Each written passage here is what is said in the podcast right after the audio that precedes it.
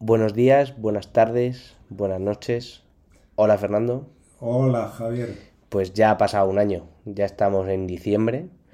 Eh, yo todavía no me lo creo, el tiempo pasa Sí, yo tampoco, la verdad. demasiado rápido. Y como os prometimos en el mes anterior, que no tuvimos conversación con Fernando, este mes sí, y además tendremos, saldrá eh, antes, yo creo que de finalice el año, un reportaje, una entrevista, una conversación en, en Fans People. Eh, sí, exactamente, sí. Sobre, sobre PBI, ¿no? Que, que ya, ya hemos cumplido nada menos que 36 años. Carta del mes. Un rato para entender mejor la actualidad financiera. Un podcast de PPI Gestión con Fernando González Cantero. Fernando, este año, bueno, yo creo que casi todos los años, ¿no? Pero quizá este año especialmente ha habido muchas sorpresas en, en- en general, muchas cosas inesperadas, que eso hace que, el mercado vaya cambiando, fluctuando. Entonces, ¿cómo se gestionan esas sorpresas y lo inesperado en el mercado? Porque eh, los últimos datos que decíamos en la carta del mes es que al final, final el, final del año ha sido mejor de lo esperado, ¿no? Entonces, ¿cómo se gestiona? El año ha sido mucho mejor de, yo creo, de que, mucho mejor que las expectativas más optimistas de los estrategas a finales de, de 2022, ¿no?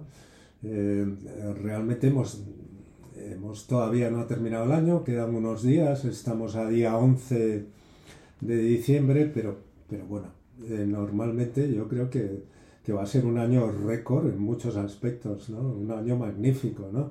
Bueno, el, efectivamente, como tú apuntas, el año ha sorprendido, ha sorprendido, yo diría, positivamente, ¿no? Desde, el punto de vista de los mercados, ¿no? ¿Eh? Yo creo que a finales del año pasado, pues, eh, con, con una política súper eh, agresiva de los bancos centrales, pues todo el mundo pensaba prácticamente que, que las, las economías iban a entrar en recesión, ¿no? Eh, es, era, era un poco un- una apuesta, una apuesta cantada, ¿no? En cierto modo. Eh, luego, por otra parte, iniciábamos el año también con unos resultados de las empresas con crecimientos negativos, ¿no? O sea, que teníamos crecimientos negativos, que, que así ocurrió en el primer, segundo, segundo trimestre, sobre todo, y luego unas economías que se anticipaba iban a, a, al menos eh, tener un, un aterrizaje, ¿no? Una, eh, si no, si no entraban en recesión, pero, pero rondar un poco la recesión, ¿no? Sin embargo, un poco no, no ha sido así, ¿no? El comportamiento de las economías ha sido mejor de lo que se esperaba y, y eso ha venido también acompañado de un comportamiento de, de los mercados también mejor, Ujú. mejor de lo que se pensaba, ¿no? Y bueno, la, la segunda pregunta era sobre el balance del año que acabamos de hacer, que nos quedamos con esa visión que ha sido mejor de lo, de lo que se esperaba. Y, y ahora sí, no podía ser otra pregunta que perspectivas para el 2024. Empieza un nuevo año y, y da la impresión de que todo tiene que cambiar. ¿no?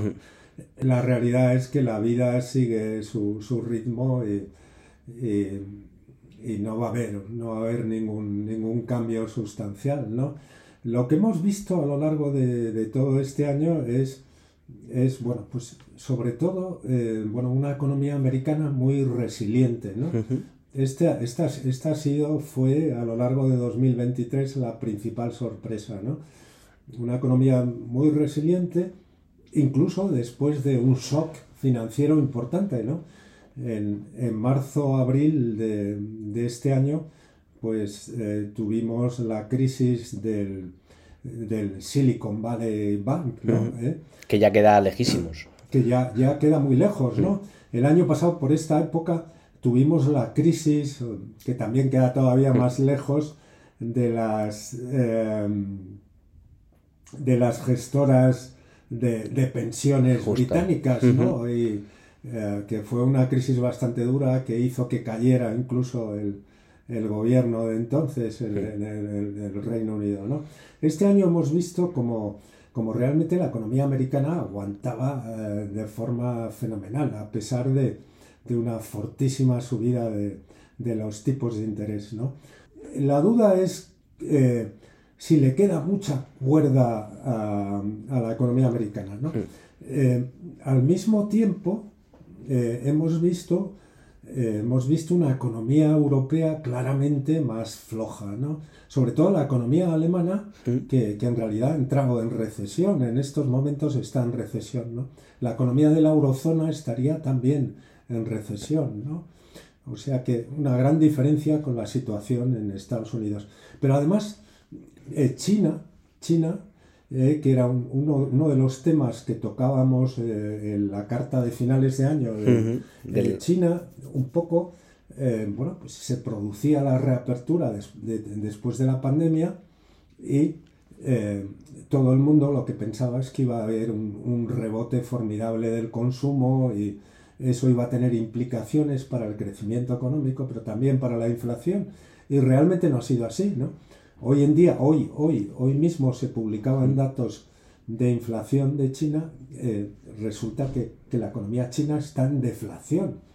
Eh, la economía china, además, a lo largo del año, pues se fue acentuando el problema de las inmobiliarias, ¿no? que es un problema que, hemos tratado en alguna ocasión a lo largo del año y que es un problema eh, grave para, porque hay, había una burbuja inmobiliaria, había una burbuja de balances y ese es una situación que, para limpiar todo, todo ese problema, pues incluso a una economía muy potente como es la China, pues yo creo que van a pasar años, incluso algunos, aquí hemos utilizado también el término de japonización de la economía, ¿no? que la economía china sufriese una situación similar a la que ha vivido Japón durante décadas, ¿no? después de, la burbuja de finales de los años 80. ¿no? De cara al año que viene, ¿qué, es lo que se espera? Pues un poco aquí hay opiniones para todos los gustos. Hay gestoras un poco que piensan que, va a ser un más de lo mismo, es decir, que, bueno, pues eh, la economía americana va a seguir fuerte. Aparentemente puede ser que, sea así, ¿no? El viernes teníamos los datos de empleo, Estados Unidos, unos datos bastante fuertes, ¿no? Por un lado, la economía americana aparentemente, digo aparentemente porque todos estos datos se pueden rectificar y, hay otros datos que apuntan a más debilidad, ¿no?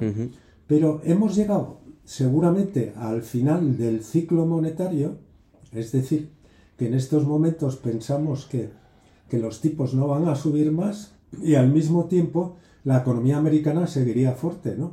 O sea que podríamos tener un, más de lo mismo, es decir, una, situación en la que las economías siguen fuerte, incluso eh, se anticipa que aquí en Europa la situación podría ir a mejor. Es decir, en Europa lo que se espera es un repunte del consumo, eh, por dos razones. Una, porque han subido los salarios, ¿eh? lo colocó al aumenta el poder adquisitivo, pero por otra, porque se ha ajustado la inflación muy a la baja, ¿eh? con lo cual la bajada también de los precios de la energía, de los carburantes, es decir, más dinero en el bolsillo para la gente y puede ser que aumente el consumo y que Europa vaya, vaya un poquito mejor. O sea, que a estas alturas nos encontramos con, con una economía que, que aparentemente aguanta, ¿eh? ya veremos a ver hasta cuánto, en el caso de Estados Unidos, un fin de ciclo monetario, un éxito, entre comillas, en la lucha contra la inflación. Y entonces todo eso lo podemos ver desde el lado optimista y pensar que el año puede ser un año bueno. ¿no? La realidad, sin embargo, es que, eh, que bueno, los tipos de interés siguen estando altos, muy altos. Seguramente los bancos centrales no van a bajar inmediatamente a pesar de que el mercado piensa todo lo contrario, el mercado piensa que enseguida van a empezar a bajar tipos, ¿no? Está descontando a partir de marzo bajadas de tipos aquí en Europa, en Estados Unidos, la idea es un poco que llegamos relativamente bien en la economía y que, eh, digamos, se va a suavizar la presión del coste del dinero, ¿no? Esa, esa es la, la, opinión un poco optimista, ¿no? Una opinión menos, menos optimista, yo, yo sería prudente, sería mm. menos optimista. Yo creo que, francamente, creo que, que, que en Estados Unidos vamos a ver un, una ralentización del crecimiento, casi con toda seguridad. Entre otras cosas, por una razón, ¿no? Porque la, la economía americana depende mucho del consumo. El consumo ha dependido mucho del crédito, por un lado, mm. y por otra parte de los ahorros de la pandemia. El crédito ya está saturado. Mm. Los ahorros de la pandemia en gran medida se lo han gastado. Y la capacidad también del gobierno de, de practicar políticas de estímulo nuevas es muy limitada. Mm. Entonces, yo creo que más bien a lo largo de los próximos meses vamos a ver una ralentización del crecimiento americano. Aquí en Europa tampoco vamos a ver una salida muy airosa de las economías. Yo creo que más bien vamos a, seguir con un estancamiento, eh, un estancamiento al menos en los próximos dos, tres trimestres. Y de China no llegan precisamente noticias, noticias positivas. ¿no? Eh, los mercados de commodities parece que ya están viendo esto, ¿no? Eh, no hay más que ver el precio del petróleo en las últimas semanas que se ha desplomado, el precio de los metales, etcétera, mucho más, mucho más débil, ¿no?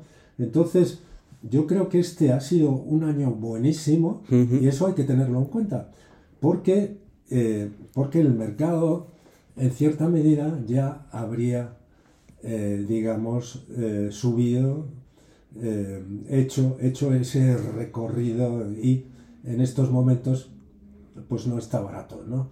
Entonces yo sería prudente. La verdad es que mi recomendación es prudencia y, y mantener los niveles de riesgo muy ajustados, ¿no?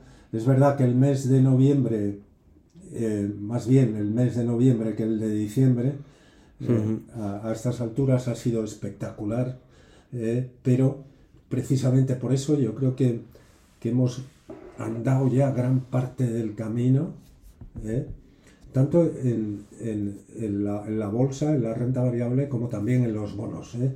Yo creo que ahí se ha producido también un ajuste a la baja muy grande de, de, la rentabilidad de los bonos y yo para mí ya en cierto modo ha tocado fondo ese, ese proceso. O sea que yo veo un, mercado más indeciso, más volátil eh, y desde luego eh, no veo, no veo, en estos momentos no veo, eh, no veo que lo que hemos vivido en el último mes, mes y pico, vaya, vaya a continuar, por mucho tiempo al menos. Pues muchas gracias Fernando, nos quedamos con eso. Año muy bueno y prudencia ante 2024. Nos vemos en enero, Fernando. Muchas gracias. Muy bien, Javier. Muchas gracias a ti. Hola, Alfonso, de nuevo. Buenos días, Javier. Pues ya estamos ante el último podcast de, de este año, de esta temporada. Y toca un clásico hoy, que es hablar de la estacionalidad de los mercados. Y como estamos ya cerrando, encarando el final de año, eh, hemos visto fuertes subidas en el mes de noviembre. ¿Qué ha cambiado en este mes de noviembre? Pues sí, Javier, hemos asistido a un mes de noviembre espectacular, tanto en el mercado de acciones como en el mercado de bonos. En las bolsas mundiales registraron su mejor mes en tres años, recuperando casi las pérdidas del verano. Los rendimientos de los bonos eh, sufrieron fuertes caídas. El rendimiento de los bonos estadounidenses a 10 años pues cayó 60 puntos básicos, con la mayor subida en precios en un mes en más de 10 años. Mm. Y las dos cosas van unidas, ¿no? las expectativas de que el proceso desinflacionario avanza y la idea de que los bancos centrales van a comenzar a bajar tipos el próximo año, pues son gasolina para las bolsas y para los bonos. Y además tenemos que hacer una mención especial para la bolsa española. Durante los últimos años era una bolsa que por su composición sectorial se quedaba sistemáticamente rezagada respecto a mm. otras bolsas por su mayor ponderación de valores eh, de crecimiento, ¿no? en el caso del, resto de bolsas, y, y, por falta de valores de crecimiento, ¿no? en el caso de la bolsa española. La bolsa española tiene mucho peso en el sector financiero y no posee prácticamente compañías ligadas al sector tecnológico. Sin embargo, en los últimos meses, con la subida de los tipos de interés, los márgenes de la banca se han disparado y hemos asistido a un rally en bolsa de los bancos, en especial de los bancos españoles, muy sensibles a los tipos de interés por el peso que tenemos en España de hipotecas a tipo, variable. Y el mes de noviembre hemos visto al IBEX 35 subiendo un 11,5%, con una subida que supera la del resto de bolsas europeas y tocando niveles que no veíamos desde el año 2018. En lo que va de 2023 y al cierre de noviembre, el IBEX 35 ya subía más del 22%. No veíamos una subida igual en un mes desde noviembre de 2020, cuando conocimos la eficacia de las vacunas contra el coronavirus. Y bueno, ¿y estas subidas se corresponden con la pauta estacional de noviembre o, por qué ha sido? Pues si nos fijamos en el principal índice, el americano S&P 500, y cogiendo un periodo muy amplio de 1950 a 2022, pues el mes de noviembre tiene una rentabilidad media del 1,72%, una rentabilidad media positiva del 1,72%. En el caso del Dow Jones de Industriales también ha registrado históricamente una ganancia promedio en torno al 1,7% en noviembre. Y en el caso del Nasdaq, pues ha subido un promedio de casi el 2% en noviembre, ¿no? tomando datos, en el caso del Nasdaq, desde 1971. Y esos movimientos hacen de noviembre el mes más fuerte del año para el S&P 500 y el segundo mejor mes tanto para el Nasdaq como para el Dow Jones, ¿no? con datos históricos. O sea que el mes de noviembre Nuevamente se habla mucho del mes de, diciembre como hmm. mes alcista, pero en realidad el mes más alcista del año desde el punto de vista estacional es noviembre. Además es el segundo mes con más cierres positivos en el periodo detrás de abril. En el caso del S&P 500 de 73 periodos, en 50 ocasiones ha cerrado en positivo, hmm. más del 68%. El mejor mes de noviembre fue hace relativamente poco, en el año de la pandemia, el 2020, ya comentábamos antes. Eh, fue el mes en el que conocimos la efectividad de las vacunas y el S&P 500 pues, subió un 10,75%. Y noviembre también es importante porque marca el comienzo de la estrategia de cambio de temporada táctica, ¿no? el periodo de los mejores seis meses, que nos dice que las ganancias más fuertes para el mercado de valores se extienden de noviembre a abril. Y bueno, y estamos en, en, diciembre, que lo han mencionado, pero por profundizar un poco más. ¿Diciembre es también un mes alcista? Pues siguiendo con los índices americanos, el índice S&P 500 desde el año 1950, el mes de diciembre es el mejor del año para las bolsas junto con el mes de noviembre y el de abril. Y con la tercera eh, plaza en el ranking de mejor mes del año. Primero noviembre, luego abril y luego iría a diciembre aunque el mes de diciembre sigue siendo el mejor mes del año en cuanto al porcentaje de veces en que ha terminado el mes en positivo. De media, en el caso del S&P 500, el mes de, diciembre tiene un rendimiento del 1,51%, cogiendo todos los meses de diciembre desde el año 1950. Casi, casi como noviembre. sí, un poco menos. Y sí supera noviembre en, el número de ocasiones en las que ha terminado en positivo el mes, que ha sido el 75% de las ocasiones, ¿no? Comentábamos que era un 68%. Sí, un, un poco más. En el caso de noviembre, pues en el caso de diciembre un 75% de las ocasiones.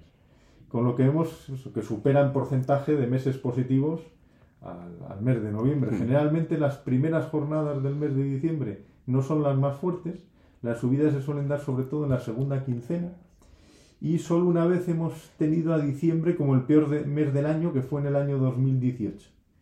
Hay que tener en cuenta además que cuando el S&P 500 llega al mes de diciembre acumulando una revalorización en el año de en torno al 20% más, diciembre suele ser más alcista todavía de lo habitual. Pues ahora mismo estamos en el periodo estacional conocido como el rally de Santa Claus. es la tendencia que los precios de las acciones suban en las últimas cinco semanas del año, comenzando desde el Día de la Acción de Gracias en noviembre y hasta finales de diciembre. Y al, examinar los mercados de valores desde 1952, el S&P 500 ha subido el 79,45% de las veces, en este periodo que conocemos como rally de Santa Claus. Y algo parecido, yendo un poco a los mercados europeos, pues algo parecido ocurre en el Eurostor 50. ¿no? Los últimos 30 años ha subido de media un 2,07% en noviembre y un 1,91% en diciembre. El último trimestre del año durante los últimos 39 años fue de media el más rentable para el DAX alemán, Además, diciembre fue el segundo mejor mes del año, con un incremento mensual del 1,95% ¿no? para, para, el caso del, del, principal índice alemán. Y en cualquier caso, como siempre decimos, pues hablamos de pautas estacionales. Mm. Y tenemos todavía las recientes las caídas que comentábamos de diciembre de 2018, que el S&P 500 llegó a caer un 9%. Pero bueno, esperemos que este año se cumpla la pauta y tengamos un buen mes de diciembre. Eso esperemos, Alfonso. Eh, aprovecho también para darte las gracias y felicitarte la Navidad y, y, el Año Nuevo y nos vemos en enero. Igualmente, Javier. Feliz año para todos. Si quieres saber más, visítanos en www.pbigestion.es o en nuestras redes sociales. Has escuchado Carta del Mes, un podcast de PBI Gestión.